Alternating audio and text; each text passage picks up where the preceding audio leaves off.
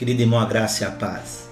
Nosso encontro com Jesus de hoje está registrado no Evangelho de Lucas, capítulo 18, versículo 18. Ouça a leitura do Santo Livro. Certo homem de posição perguntou-lhe: Bom mestre, que farei para herdar a vida eterna? Respondeu-lhe Jesus: Por que me chamas bom? Ninguém é bom senão um que é Deus. Sabe os mandamentos: Não adulterarás, não matarás, não furtarás, não dirás falso testemunho, honra o teu pai e tua mãe. Replicou ele: Tudo isso tenho observado desde a minha juventude.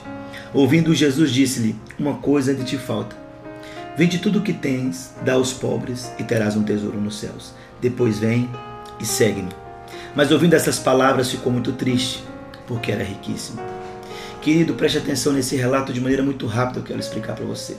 Jesus encontra com um moço, possivelmente havia nascido uma família rica, recebera boa educação, possivelmente fazia parte é, de uma classe de governantes da sociedade judaica. Um homem muito bem conceituado, sua posição social, sua conduta virtuosa ainda acrescentava isso à sua vida bem-sucedida. Porém, esse homem me mostra um vazio. Ele apresenta um vazio no coração. E esse vazio tal que dinheiro, posses, riquezas e fama não podem preencher. E esse homem então vai até Jesus. Esse jovem corre até Jesus e se apresenta a Jesus e chama Jesus de bom mestre. E Jesus o dá uma resposta um tanto quanto sucinta, um tanto quanto direta e diz: Por que você está me chamando de bom? Bom é só um.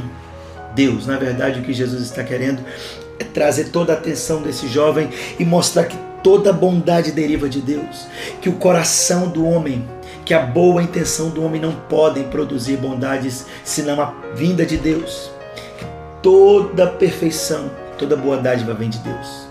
O discurso e o diálogo ainda continua e Jesus então é, ouve ele replicar dizendo: Eu tenho obedecido isso, tenho obedecido os mandamentos. Jesus diz: Vai, guarda os mandamentos, não adulterarás, não matarás, não dirás. Você conhece os mandamentos? Ele disse: Eu tenho observado isso, mestre, desde a minha juventude.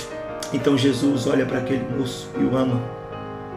E Jesus então diz: Ainda falta uma coisa, filho ainda falta o seu coração. E essas palavras de Jesus atravessam a mente e o coração desse moço. Jesus toca naquilo que nós muitas vezes não queremos que Jesus toca. Ele disse: Vai, vende tudo o que tens, dá aos pobres, e terás um tesouro nos céus. E a Escritura vai dizer que esse moço, quando ouviu isso, se entristeceu muito porque era muito rico que na verdade Jesus está dizendo que é impossível amar a Deus e as riquezas.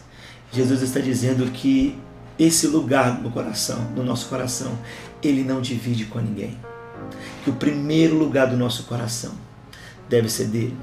Que a primeira coisa que deve ter no nosso coração é amar a Deus sobre todas as coisas e a segunda é amar o próximo como a nós mesmos.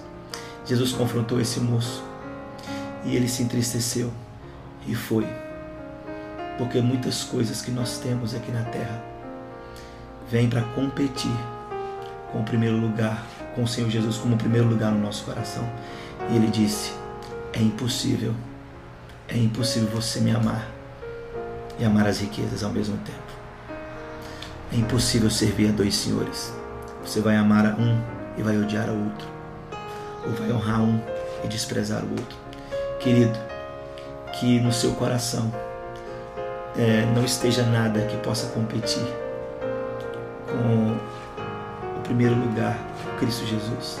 Que Ele seja o primeiro no seu coração. Que o teu próximo seja o segundo no seu coração. E assim você cumpre toda a vontade de Deus. Que Deus te abençoe. Esse é o nosso encontro de Jesus com Jesus de hoje.